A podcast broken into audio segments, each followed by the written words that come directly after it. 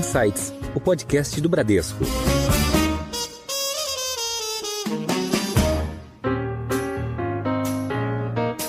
Olá, Sejam bem-vindos a mais um Insights, seu podcast semanal com ideias que provocam um novo jeito de pensar. Eu sou Adilson Ferrarese e nesse episódio vamos falar sobre investimentos, os desafios do atual cenário macroeconômico e principalmente as oportunidades que hoje temos mais relevantes. E para dividir conosco temos o prazer de receber aqui no Insights o sócio fundador, co-CIO e gestor das estratégias macro da Ibiúna Investimentos e ex-diretor do Banco Central, Rodrigo Azevedo. Seja muito bem-vindo, Rodrigo. Bom dia, Adilson. Como é que vocês estão? Bom dia, Estevão. Tudo bem? Tudo certo. Prazer e obrigado pela oportunidade de estar aqui com vocês essa manhã. E para capitanear esse papo junto comigo, recebo novamente no Insights Estevão Scripilite, diretor do Bradesco Vida e Previdência. Obrigado, Estevão. Bom dia, Adilson. Obrigado aí pelo convite mais uma vez. Um prazer estar ao lado aqui seu e do Rodrigo nessa parceria com o Ibiúna, uma parceria que talvez seja a nossa primeira parceria, né, com o gestor terceiro aqui em Previdência. Já vai sendo construída uma história de uns três anos, praticamente, e a gente vai falar um pouquinho de até onde a gente chegou com a parceria e o que, que a gente imagina para frente. Então é um prazer ter o Rodrigo, que é aqui um símbolo de uma parceria de sucesso que está só começando na nossa visão. Então é um prazer fazer um bate-papo com vocês aqui hoje.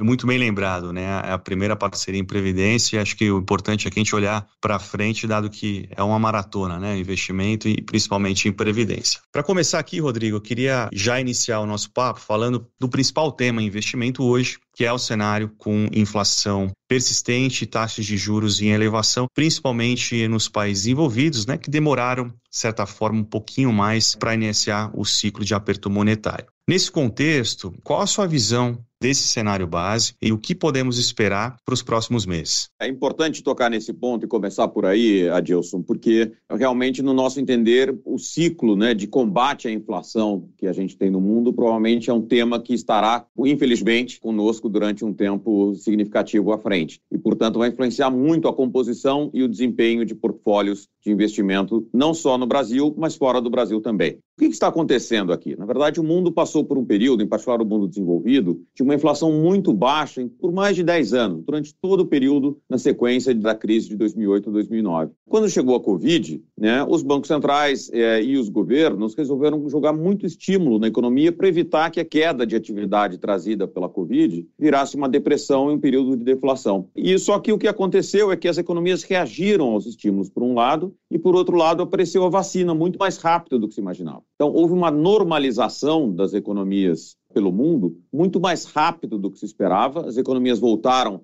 muito rápido, naquela volta em V que o ministro Paulo Guedes gosta de dizer para o Brasil, mas na verdade aconteceu por quase todos os países do mundo. E aí os bancos centrais viram, na sequência disso aqui, um impacto relevante eh, na inflação, que subiu. Inicialmente avaliou-se que era uma inflação temporária e houve uma demora na resposta a essa inflação. E o que acabou acontecendo é que essa inflação subiu, subiu muito, e agora os bancos centrais estão tendo que correr atrás. Né? Então a gente já vem vendo isso no mundo emergente, em particular durante todo o ano de 2021, de uma maneira mais incisiva no mundo desenvolvido, agora nesse primeira metade de 2022. A implicação importante aqui é o seguinte, é que política monetária ela opera através de defasagens, que são longas e variáveis. O que significa dizer isso? Que demora um tempo entre você começar a subir a taxa de juros e isso trazer a inflação para baixo. No Brasil, tipicamente, pensa-se alguma coisa entre 12 a 18 meses, no mundo desenvolvido, entre 2 a 3 anos.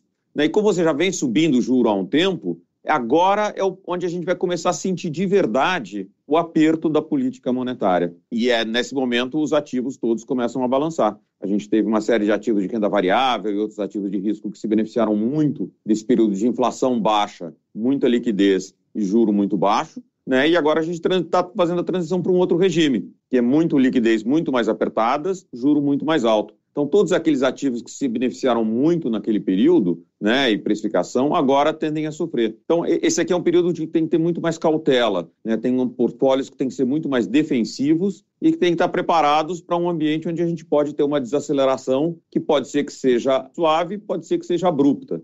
E se ela for abrupta, os portfólios de risco podem sofrer bastante. Então, o resumo é: combate à inflação que já vem sendo perpetrado, ele está entrando agora numa fase mais incisiva, onde você sente o impacto da política monetária, e isso gera um ambiente de potencial maior balanço, né, um risco maior para os portfólios. Então, muito cuidado nessa hora, acho que é a recomendação que a gente faz olhando por aqui. Eu achei ótima essa introdução aqui, Adilson, que foi direto no ponto mais crucial do momento, digamos assim, onde está mais quente a discussão. E acho que aqui tem duas teses de que momento a gente estaria, né, no processo de alta de juros lá fora, principalmente, né? Uma tese é de que, ó, já começou a normalizar e a gente já vê elementos de desaceleração, o PIB dos Estados Unidos apontando já para uma recessão técnica, digamos assim, e aí, portanto, talvez você não precisasse avançar tanto nesse processo de normalização. Essa é uma tese número um, digamos assim. E tem a tese número dois, ó, o juro real ainda é super negativo é, no mundo desenvolvido. Então, estamos falando de 8, 9% de inflação nos Estados Unidos, com o juro 2,5, 3 ainda, né? E a gente ainda teria um longo caminho a percorrer e talvez seja precipitado a gente falar que já está vendo os impactos do aperto monetário. Não sei se o Rodrigo tem a resposta para essas duas teses complexas e antagônicas, mas queria entender um pouco de que lado da moeda você acha que é mais provável a gente estar, tá, Rodrigo. Como é que é a visão de vocês para essas duas teses? Você colocou muito bem, Estevão, a dúvida grande que, né, que gestores como nós e todos né, estão se enfrentando nesse momento. Será que o pior ficou para trás? Né, a gente já teve aqui uma realização bastante significativa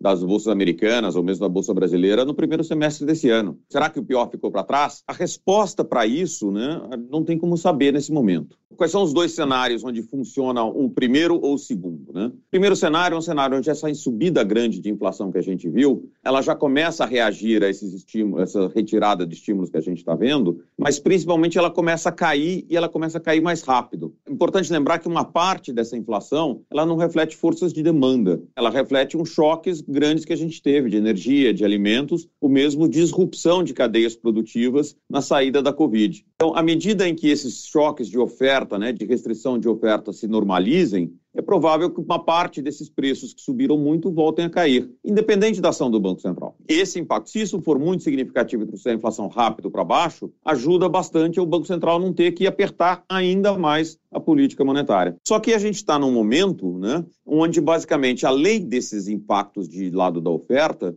houve muito estímulo monetário e fiscal de magnitudes sem precedentes na economia mundial durante a, na Covid. Então, todo mundo que podia jogou o juro lá para baixo. Vamos olhar o Brasil. O Brasil jogou o juro para 2%. A gente imaginava um juro de 2% no Brasil. Quando era o juro dos Estados Unidos, você colocou o juro em zero expandiu o balanço do Banco Central em mais de 4 trilhões de dólares. E, ao mesmo tempo, né, do mesmo jeito que teve aqui o Auxílio Brasil, os cheques que foram dados, 600 reais para uma parcela grande da população, lá fora também teve muito desse tipo de estímulo fiscal ou de passar o dinheiro para as famílias no final. Então, o resultado disso é que a economia aqueceu bastante. E a gente tem agora, voltando para a ideia da inflação, uma parte dessa inflação que subiu, ela acaba sendo repassada para os outros preços, porque os trabalhadores pedem reposição salarial. Né? A inflação nos Estados Unidos está em 9%. 9% é uma inflação muito alta no Brasil, nos Estados Unidos, então, é muito, muito alta. Mesma coisa na Europa. Então, quando você tem um mercado de trabalho que está mais apertado, a chance de que esses aumentos se perpetuem, ela aumenta bastante. E aí, se isso acontecer, a queda da inflação do 9 dos Estados Unidos de volta para o 2, ela é muito mais lenta. Mesma coisa no Brasil, a volta do 12 para o nosso 3, ela pode ser muito mais lenta. E se ela for muito mais lenta, os bancos centrais vão ter que apertar muito mais. Então, aonde a gente está nesse debate? Quem está achando que o pior ficou para trás é uma ideia de que o grosso do que já foi apertado e o que já é esperado no mercado de apertos adicionais vai ser suficiente para trazer a inflação de 9 para 2 nos Estados Unidos até 2024. O Brasil vai ser suficiente para trazer de 12 para 3% em 2024. Outras pessoas como nós a gente acha que esse processo de desinflação vai ser muito mais lento, porque o mercado está muito apertado, o choque foi muito alto, e quando essa inflação cair, e ela provavelmente está muito próxima do pico aqui agora, tá? É uma parte dessa euforia recente que a gente viu no mercado recentemente, reflete a ideia de que a inflação, provavelmente o pico da inflação está próximo de ter ficado para trás. Só que se quando ela cair, ela cai muito devagar, ação adicional do Banco Central vai ter que ser muito maior do que aquela que está precificada nos mercados nesse momento. E aí isso vai exigir uma desaceleração maior, com impacto muito maior em preços de ativos de risco. Não tem como saber nesse momento para que lado que está, é difícil saber. O nosso viés é achar que a gente está no segundo caso. É o caso onde essa desinflação vai ser muito mais lenta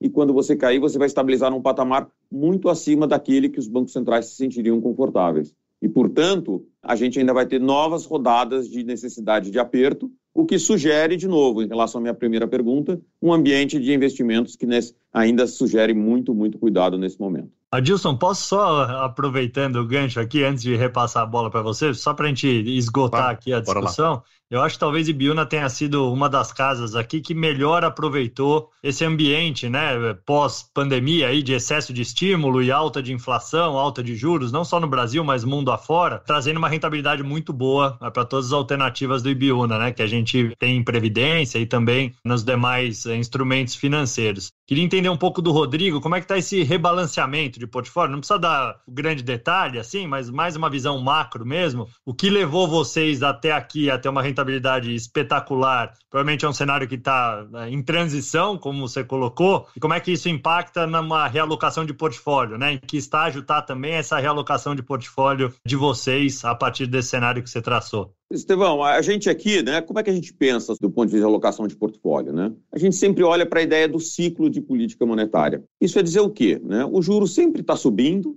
ou ele está caindo ele chega lá em cima, ele faz né, uma virada que fica pouco tempo em cima e fica pouco tempo embaixo. Então, no fundo, a maneira que a gente pensa né, e organiza o conjunto de informações e o portfólio é sempre se perguntando em que ponto do ciclo a gente está. Quando você está subindo, tipicamente você quer ter posições que se beneficiam se a curva precifica mais altas de taxa de juros, ou seja, posições tomadas em taxa de juros. E se você está caindo, você quer ter posições aplicadas em taxa de juros. As posições que beneficiam se o juro à frente ficar mais baixo do que aquele que atualmente as pessoas acham que vai ser. E aí a dificuldade é quando você está perto do ponto de virada. Né? Do ponto de virada, tem muito dinheiro para fazer, mas ele precisa ser navegado com cuidado, porque pô, você está subindo e de repente o juro começa a cair. Né? Então, esse movimento ele é muito grande, você pega ele com a mão certa, pô, dá, tem muito dinheiro para fazer. Você pega com a mão errada, tem que tomar muito cuidado. Então, os pontos de virada, eles são mais ariscos, vamos chamar assim, para serem operados. Onde a gente está nesse momento do ponto de vista do ciclo global? Ora, ali durante a Covid, todo mundo jogou para baixo, então ali foi todo mundo muito para baixo ao mesmo tempo. Esse final de 2020, começo de 2021, estava todo mundo com o juro lá embaixo e era completamente assimétrico. Né? O juro nos Estados Unidos estava em zero, ele não ia para juro muito mais negativo. O juro no Brasil estava em dois, ele não ia para juro, né? Quanto que ele podia cair versus quanto ele podia subir. Então, ali a gente achou que era uma posição que dava para ter muito risco alocado nessas posições apostando em alta de taxa de juros. E, de fato, uma parte grande da nossa rentabilidade em 2021 veio basicamente de posições tomadas em taxa de juros no Brasil e no mundo emergente, né? Polônia, México, República Tcheca, Israel, e em 2022 está sendo principalmente no mundo desenvolvido, mais Alemanha, Inglaterra e Estados Unidos. Só que agora a gente chegou a um momento onde o juro já está lá em cima. O Brasil já está com o juro em 13,25, provavelmente subindo para 13,75 daqui a pouco. Os Estados Unidos já subiu o juro para 2,5 e tem uma perspectiva de subir aí acima de 3, entre 3 e 3,5 até o final do ano. Dentro dessa ideia de aonde você está do ciclo, você está muito mais próximo do ponto de virada do que você estava antes. Então, logicamente, o tamanho de posição que você tem que ter aqui é muito menor e você tem que começar a administrar e começar a olhar quando é que eu vou trocar de mão e vou basicamente sair de posições que são tomadas para posições aplicadas em taxas de juros. O que, que eu olho assim? Quando eu olho assim, provavelmente, né, se chegar no final de, daqui um ano e meio, no final de 23, você vai olhar para trás e falar assim, aonde a Ibilna ganhou dinheiro? Provavelmente foi ao longo de 23 em posições aplicadas em taxas de juros. Agora, navegar essa viradinha, como eu te falei, ela é muito mais arisca. Em particular, quando tem esses dados contraditórios que a gente conversou um pouco antes, né? Dizer, se for um soft landing, essa virada é mais lenta. Se for um hard landing, essa virada ela acontece muito mais abrupta. Então, a gente está nesse momento, né, onde a gente basicamente saiu quase que integralmente das posições tomadas em taxa de juros, tem uma alocação de risco muito menor para navegar a virada, mas com uma avaliação de altíssima frequência para decidir quando é o momento de você encher a mão de novo no risco nas posições aplicadas. Pode ser que demore duas semanas, pode ser que demore dois meses, pode ser que demore quatro meses. Né? Enfim, então isso é um pouco a vantagem grande de você estar tá no multimercado, né? Você está delegando essa decisão para a gente que está fazendo esse trabalho aí para vocês. Em alta. Vou pegar o gancho aqui, Estevão. E aí, Rodrigo, você comentou, obviamente, dessa estratégia né, que a IBUNA teve, principalmente no ano passado, de ficar tomado em taxa de juros nos países emergentes. Eu queria falar de mais um tema global, que é China. Né, falando principalmente emergente, eu queria, obviamente, a sua visão. E aí, fazendo uma análise e uma avaliação rápida aqui, a gente tem hoje, de um lado, né, os números de atividades apontando né, o mercado com essa política de Covid-0, mas, por outro lado, a gente sabe que a China tem ferramentas suficientes para estimular a economia a qualquer momento e ela também está em outro ponto do ciclo da política monetária. Né? Nesse contexto, na visão de vocês, né, existe algum tipo de risco razoável para ter uma aposta em China, seja direta ou indiretamente, ou qual o impacto que ela pode ter justamente nesses fatores de risco que você comentou aí? Essa pergunta é crucial, Adilson, porque a China, né, a segunda maior economia do mundo, tem um impacto desproporcional no mundo inteiro, em particular para quem vende commodities como o Brasil ela é muito relevante ter uma visão de China dentro dessa discussão toda que a gente está tendo sobre o mundo, né? E de fato, né, quando a gente olha para esses ciclos de aperto monetário, ciclos de inflação, esse é um fenômeno que tem caracterizado muito mais o mundo ocidental. Então a gente fala muito do mundo, etc., mas o Japão está com muito pouca inflação, a China está com muito pouca inflação. Importante separar porque são, né, o China e o Japão, segunda e a terceira maior economia do mundo, né? Então uma parte relevante do mundo não está com problema de inflação. É importante caracterizar e colocar isso no contexto. Como é que a gente vê a China em particular, tá? É importante separar as tendências mais estruturais, né, ou tendências mais de médio e longo prazo, das questões de curto prazo. A questão de médio e longo prazo da China é a seguinte: a China está vivendo uma transição de taxas de crescimento de uma economia que basicamente tinha uma migração grande de população rural para os centros urbanos Tipicamente, esse é um ambiente onde você consegue ter muito trabalhador barato e você consegue crescer muito rápido, porque essa migração aumenta muito a força de trabalho nas cidades. Então, é, foi isso que a China conseguia conseguir crescer a 10, 10 anos atrás, crescer a 7%, aquelas taxas espetaculares. Só que esse processo vai se maturando, né? começa a reduzir o contingente de pessoas que vai migrando do campo para a cidade e o ganho de produtividade que eles têm. Então, a China está numa trajetória de desaceleração secular da sua taxa de crescimento. E hoje em dia a expectativa é que ele, se cresce muito, ela vai crescer 5. Então ainda é uma taxa grande para uma economia né, grande como a China, mas não é mais aquela taxa que tinha antes. O problema disso é que a China também tem um estoque de dívida muito alto. E quando você cresce 10%, o seu estoque de dívida com proporção do PIB não cresce muito. Mas quando você começa a crescer 3, 4%, a sua dívida cresce muito. Então, à medida que o crescimento desacelera, o problema de excesso de endividamento da China ele fica mais relevante. Isso tem uma implicação grande para aqui agora, que é o seguinte: a capacidade da China de fazer um grande estímulo de reacelerar a economia, ela é muito menor hoje do que ela era 10 anos atrás. Essa é uma primeira informação, né, que a gente está discutindo né, um processo de desalavancagem da China. Né? Se essa desalavancagem ela for muito mais rápida e profunda, ela pode afundar o crescimento da China de uma maneira importante, mas ele parece que vem sendo relativamente bem gerenciado. Então a gente não está tão preocupado com uma desaceleração abrupta e profunda por conta disso, ainda que a tendência de médio prazo seja de desaceleração. Mas aí a gente vem para as questões de curto prazo, que você mencionou muito bem, os impactos dos lockdowns na China por conta do Covid. Né? A China ainda teve um grau de vacinação numa estratégia diferente do mundo ocidental, vacinou mais os jovens do que os adultos, e você foi pego nessa política de Covid zero, que aperta a economia e para a economia. A gente viu muito isso aqui acontecendo. Né? Então, essa parte também, o pior, isso ameaça basicamente, junto com a desaceleração estrutural, afundar muito a China. Se ela afundar muito, a gente tem um problema para o mundo. O pior disso parece ter ficado para trás. A gente vê uma tendência né, de reaceleração na margem do crescimento da China, mas ele é muito modesto. Eu não contaria com a China como sendo uma grande fonte de crescimento olhando para frente, muito diferente do que foi 2008 2009, tá? onde o grau de alavancagem da China era muito mais baixo, o mundo foi para uma recessão, a China pisou no acelerador e ela puxou uma parte grande do mundo, inclusive o Brasil, saindo mais rápido da recessão. Isso não tem dessa vez. Tá? O resumo da história é o seguinte: é, eu não contaria com a China como sendo sendo um grande fator de aceleração do crescimento global, mas a gente não espera que dia de lá que venha o grande crash. Na verdade, a gente está muito mais preocupado e focado nesse momento com o impacto defasado do aperto de política monetária em curso no mundo ocidental. Acho que do ponto de vista de alocação de portfólio, essa deve ser a principal preocupação nesse momento. Tá certo. E aí, pegando agora, trazendo para Brasil, né, o debate aqui, a gente sabe, né, que a gente está vivendo, principalmente esse ano, um ano de grandes emoções, que já vivemos e ainda teremos, né, por conta principalmente aí do foco tá voltado para a agenda política nos próximos meses, mas a gente sabe que ainda assim a gente tem que tomar decisões de investimento, né, é super importante. E aí eu queria um pouco da tua visão também, olhando especificamente para o Brasil, como que se avalia essa dinâmica de preços que a gente vive hoje, principalmente no aspecto da condição fiscal de médio prazo, que é super relevante também, né, para uma decisão de investimento aí para médio e longo prazo, principalmente que a gente está falando aqui, que depois eu vou abordar um pouco o Estevão também,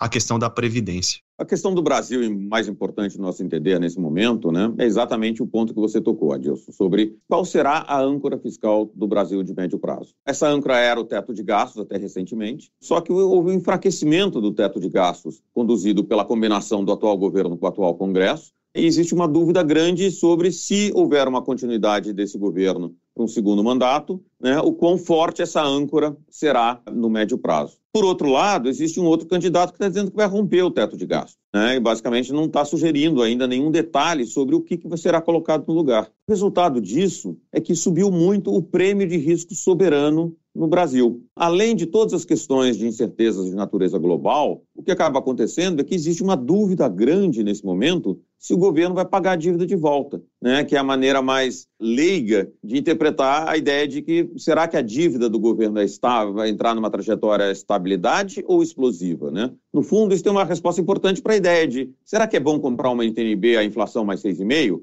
Né? Se o governo pagar de volta, é muito bom, claro que é. Mas se o governo tiver dúvida sobre isso, talvez o 6,5 vire 8,5, talvez tenha dúvida sobre isso. Então, o problema grande da eleição, a nosso entender nesse momento, é que a gente acha que nenhum dos dois candidatos tem o incentivo de explicitar os detalhes sobre o ajuste que qualquer um deles muito provavelmente fará, tá, uma vez eleito, mas não, não tem incentivo para explicitar isso antes da eleição. Então a gente vai conviver com essa dúvida pelo menos até outubro. O que acaba acontecendo é que os prêmios de risco que tem nos ativos brasileiros, ele permaneça lá. Então, quando a gente olha para os preços no Brasil, eles parecem muito atrativos. Né? Tem muita coisa barata na Bovespa. A gente olha a Bovespa está aqui operando a 101 mil. Né? Olha várias empresas de qualidade que estão operando com múltiplos muito baixos. A gente olha para a curva de juros, inflação mais 6,5 é muito juro em qualquer lugar do mundo. A gente olha para o câmbio operando aqui acima de 5,20, 5,30 a gente olha para o CDS, o Crédito Depositado de Brasil, acima de 300 pontos. Então, todos os ativos têm muito prêmio. O que significa dizer que, se o presidente eleito sinalizar na direção correta,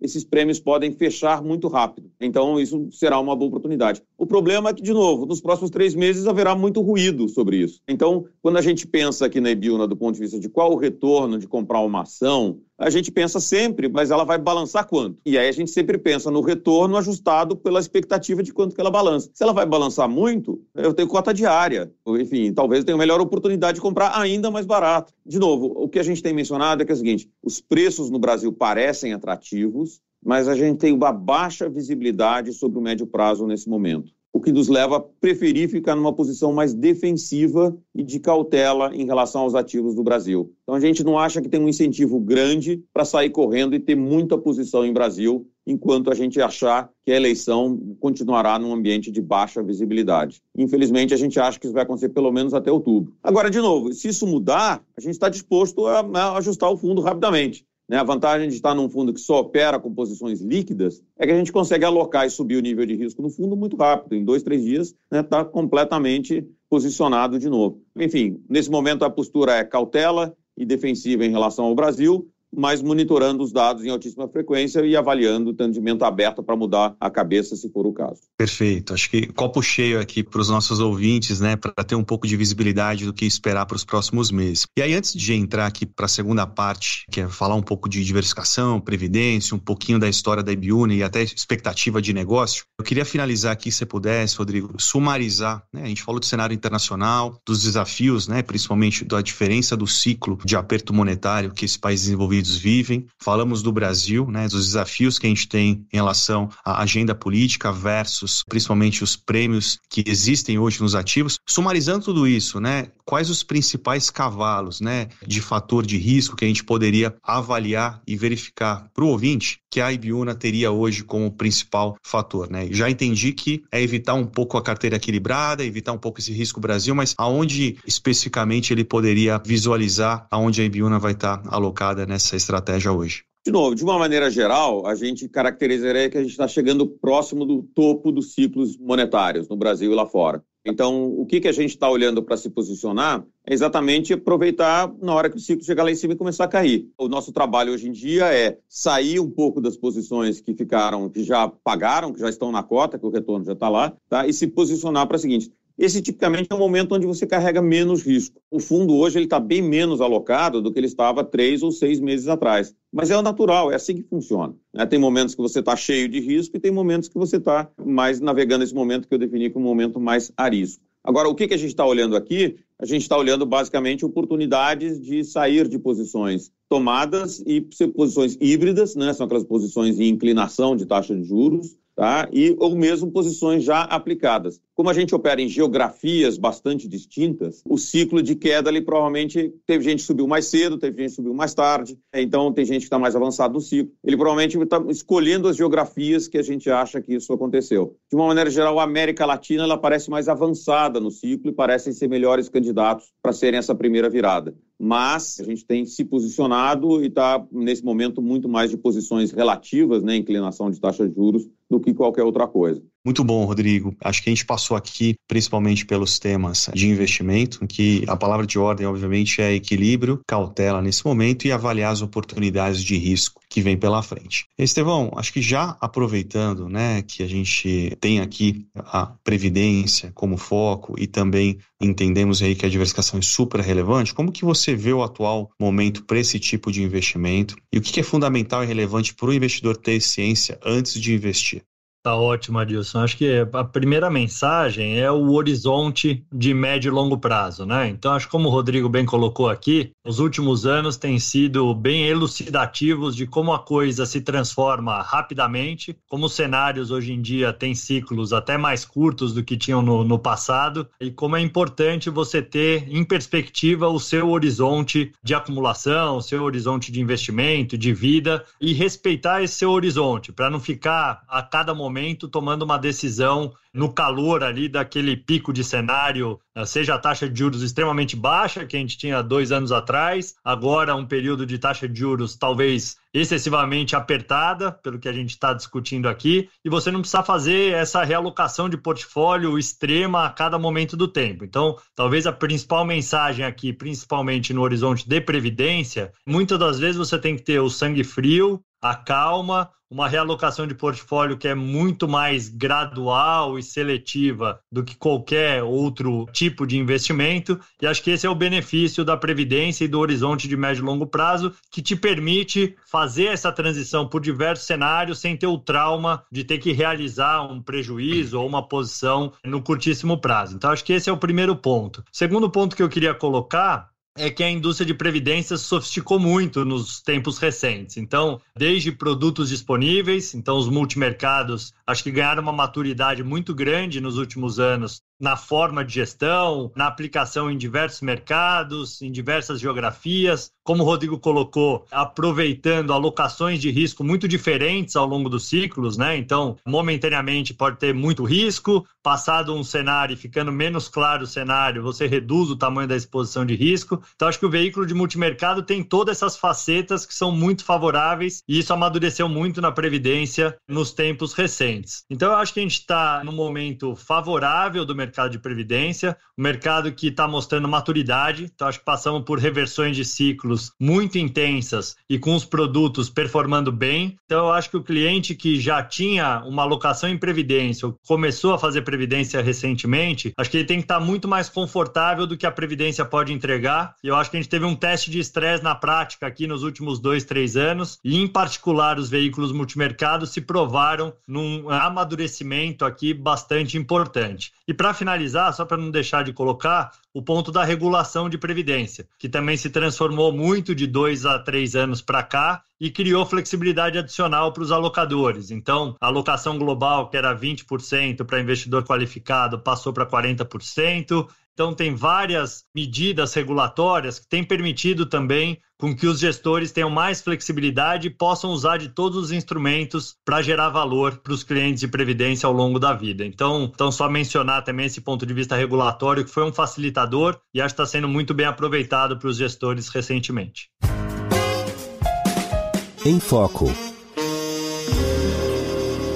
Acho que nesse ponto que você colocou, principalmente da expansão e da evolução da regulamentação, ela possibilitou, né, nós aqui do Grupo Bradesco, né, oferecer produtos, né, muito mais sofisticados, né, e acho que, né, trazendo esse ponto e aquele início que você tocou, né, e a Ibiúna, né, foi o primeiro parceiro que a gente teve dentro de casa, né, com uma oferta aí multimercado e aí agora também expandindo para outras frentes, que é super importante colocar, e aí, nesse ponto, Rodrigo, queria pegar um pouco da tua visão e estratégia da Ibiúna gestora, né, que está na rua desde 2010, olhando para frente, né, e principalmente no aspecto não só de previdência, mas outros fatores de risco, né, o que, que vocês estão vislumbrando, né, o que, que vocês já fizeram até aqui de expansão de grade de produto e olhando para frente, né, o que, que vocês esperam também avançar? É muito bom esse sua pergunta também, Adilson, porque ele permite fazer uma gama da ideia dos produtos que a gente tem aqui na Ibiúna. A gente está falando mais dos produtos macro. Né? O produto macro, essencialmente, ele tem a estratégia macro, ela mapeia e nos produtos multimercados puros e agora nos de previdência. Né? Hoje em dia a gente toca aqui desse total cerca de 20 bilhões está nos multimercados puros e mais de 6 bilhões, quase indo para 6,5 bilhões de reais em produtos de previdência. Você mencionou bem um dos nossos, o Previdência, né? não só tem uma parceria longo para o Bradesco, mas o nosso Previdência Multimercado foi um dos primeiros da indústria do dia de independência. A gente começou, a cota 1 foi em 2011, ou seja, está rodando há mais de 10 anos. No momento, esse ponto que o Estevão falou é muito importante. Né? Teve um momento que ele era muito mais engessado e a gente não conseguia fazer tudo que a gente fazia no multimercado. Mas nos últimos três ou quatro anos, de fato, essa flexibilização da regulamentação, ela foi muito importante. Porque hoje eu consigo replicar 98% do que eu faço no fundo multimercado puro dentro do Previdência.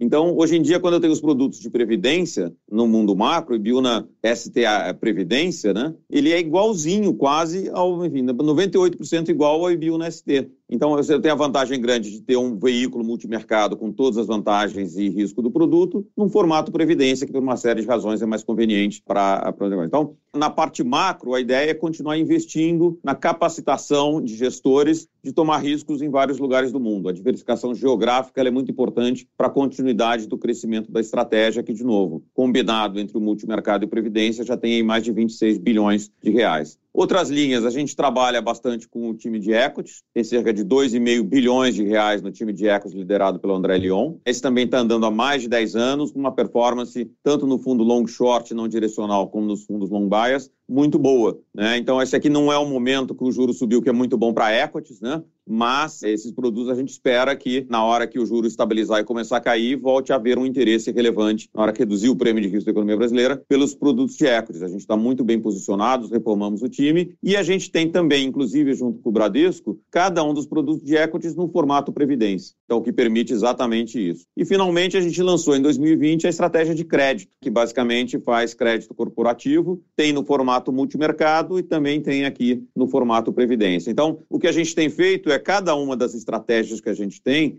diante da flexibilização da legislação, criar, seja no formato multimercado, seja no formato previdência, o que permite exatamente uma flexibilidade maior para que cada cliente possa escolher aquilo que é mais adequado ao seu perfil de risco. Né? Perfeito. Inclusive, você tocou no ponto do crédito, né? inclusive o IBUNA está presente né, no nosso fundo de crédito, em previdência, que é uma estratégia super bacana aí para diversificação, principalmente nessa classe de ativo, que a gente sabe né, que hoje o principal fator de risco está super atrativo e essa diversificação via o fundo de fundos ele dá um acesso super equilibrado aí para os nossos clientes também. Estevão, pegando né, um pouco da evolução da Ibiúna em relação a esses últimos 12 anos, a gente tem uma marca super importante também aí na Bradesco Vida e Previdência, que chegamos aí a 10 bi de reais nas reservas de previdência com a gestão de parceiros externos, né, que é um avanço isso é um sucesso super bacana, tem muita coisa a se fazer, né, como você muito bem colocou, na flexibilização da legislação, mas aqui eu queria que você contasse um pouquinho, né, não só as soluções que foram já realizadas né, em multimercado, em fundos com exposição a crédito e ações, mas o que se esperar para frente, né? Quais são os próximos passos que você avalia né, no avanço da indústria e também no avanço aí da Bradesco Vida e Previdência?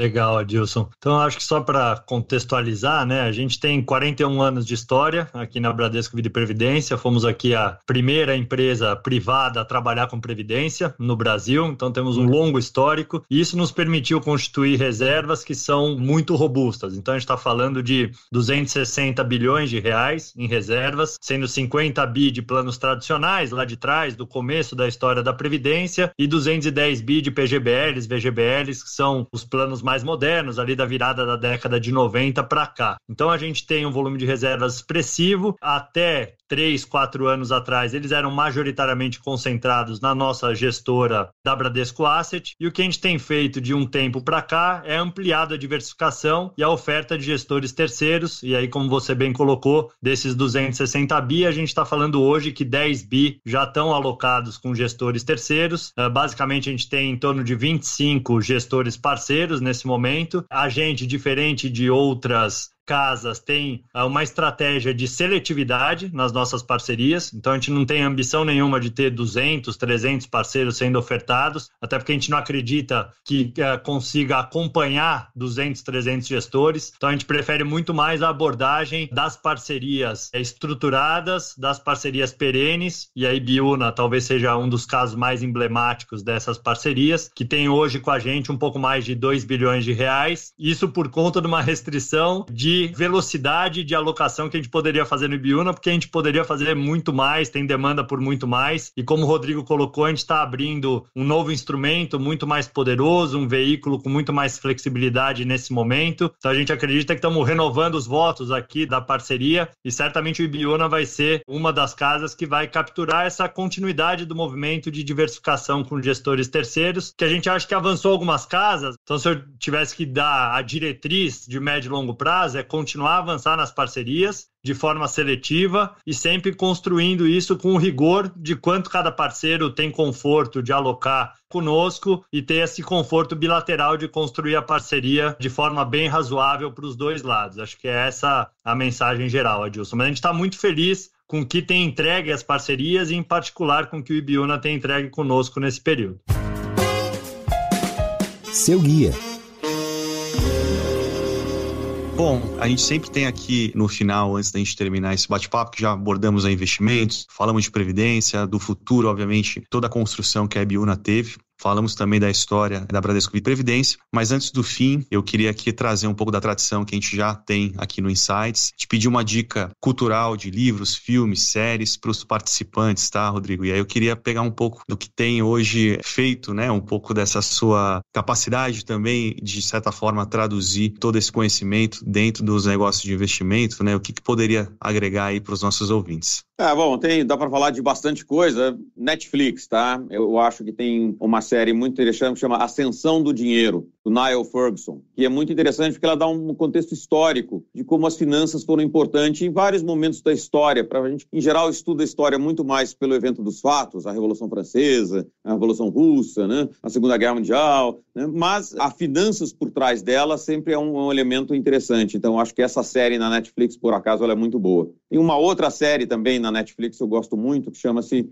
Os Homens que Construíram a América tá? que é do History Channel. Na verdade, eu, eu acho que ela tem em inglês com subtítulo em português. Em inglês ela chama The Man Who Built America, que é muito interessante porque ela conta a história dos como os Estados Unidos viraram os Estados Unidos no segundo metade do século XIX. E aí tem um papel importante para grandes empresários, Vanderbilt, Rockefeller, JP Morgan, que são nomes que são os Elon Musk daquela época. E sempre é muito interessante, então, ver como é que a gente chegou aqui, os Estados Unidos virou os Estados Unidos. Do ponto de vista de livro, tiver, tem um livro que não é exatamente um livro de finanças, mas é um livro livro muito interessante sobre estratégias de um médio prazo que é aplicado para um contexto de aventura, de aventura geográfica, que na verdade é a história da corrida pela chegada ao Polo Sul em 1912, né? A corrida do Scott, inglês, com Amundsen, norueguês, e o livro se chama O Último Lugar da Terra, do Roland Huntford. Esse livro é muito interessante porque o Scott era muito mais voluntarioso, intuitivo, ia fazendo as coisas, enquanto o Amundsen era aquele cara previsível que previu absolutamente todas as situações, se preparou, tinha o plano B, e basicamente o que aconteceu? O Amundsen chegou primeiro do que o Scott e conseguiu voltar inteiro. O Scott conseguiu chegar lá e infelizmente faleceu na volta, congelado. A metáfora que isso se dá do ponto de vista de como você tem que se preparar para o seu negócio, para o seu portfólio, para a sua vida né, profissional de uma maneira geral, eu acho que ela é muito poderosa de uma maneira muito interessante, uma narrativa muito bacana. Então, eu gosto muito desse livro. De novo, não é um livro de finanças propriamente, mas é um livro para quem gosta de né, aventuras geográficas, de expedições do final do século XIX, começo do século XX, é muito interessante. Tá ótimo, muito bom, prato cheio aí para o final de semana para os ouvintes, tá? Estevão, passar a bola para você aí também para complementar um pouco nessa linha. Tá bom, eu vou na linha de uma coisa mais da nossa realidade do Brasil. Então, eu tenho lido aqui o livro do Edmar Baixa, no país dos contrastes. E aqui acho que tem sempre os dois lados, né? Ele fala um pouco da infância dele, da história dele, né? Toda a construção desde a infância, passando pelo PhD em Yale, então toda a trajetória muito rica dele de evolução pessoal. Nos relembra muito dos contrastes do que é o país, né? Das desigualdades que a gente tem, sempre teve e continua a ter. Então, para relembrar um pouco para a gente desse grande desafio de médio e longo prazo do país, que é nos tornar menos desigual ao longo do tempo e criar oportunidades oportunidades. E acho que tem, para quem é economista de formação, como o Rodrigo e eu, tem toda a parte rica do policymaker Edmar Baixa, né? Então, desde a frustração do plano cruzado, passando pela concepção do plano real e com todos os bastidores, com todo o ambiente político que isso envolve, que é muito rico também para a gente pensar como é que é o nosso ambiente político de aprovação desses planos complexos, como tem resistência, mesmo interna, dentro de partidos. Então, eu acho que é bem interessante do ponto de vista pessoal de trajetória do Edmar, muito bem escrito, muito leve, e também para nos relembrar dos desafios do país e como a estabilização monetária foi uma grande conquista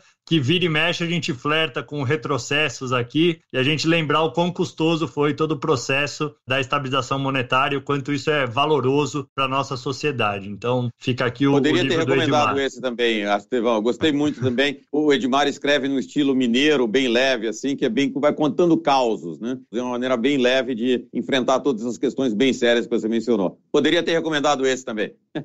Prato Boa. cheio para os nossos ouvintes aí, foi, foi muito bacana. Inclusive, acho que vale que todas essas dicas aqui estarão disponíveis tanto no LinkedIn e principalmente no Instagram. Então, se não conseguiram anotar aí, depois podem correr lá e vocês terão essas dicas. Bom, pessoal, esse foi mais um episódio do Insights, podcast do Bradesco. Tive o prazer aqui de conversar com o Rodrigo Azevedo. Obrigado, Rodrigo, por estar conosco mais uma vez. Um prazer mesmo tê-lo aqui, sempre. Obrigado, Adilson. Obrigado, Estevão, pela oportunidade de estar aqui e por essa parceria já de longa data com o Bradesco, que a gente espera que seja ainda, que renda muitos, muitos frutos para todos os lados e para vocês que estão nos ouvindo também. Muito obrigado pela oportunidade. Uma boa tarde a todos. Obrigado. E, Estevão, queria agradecê-lo também por capitanear junto comigo aqui esse bate-papo e sempre estar disponível aí. E é muito bom ouvi-lo também sempre falar de previdência, que tem um, uma estratégia muito bacana aí para os nossos ouvintes complementar a grade de investimentos. Obrigado, Estevão. Obrigado, Adilson. Obrigado pelo convite convite aí, pela parceria do Rodrigo e da Ibiúna e estou sempre à disposição. Um abraço. O Insights está nas principais plataformas de áudio, agora também no Instagram, no perfil podcast.insights. Siga a gente, fique por dentro de tudo que acontece por aqui. Tchau, pessoal. Até a próxima.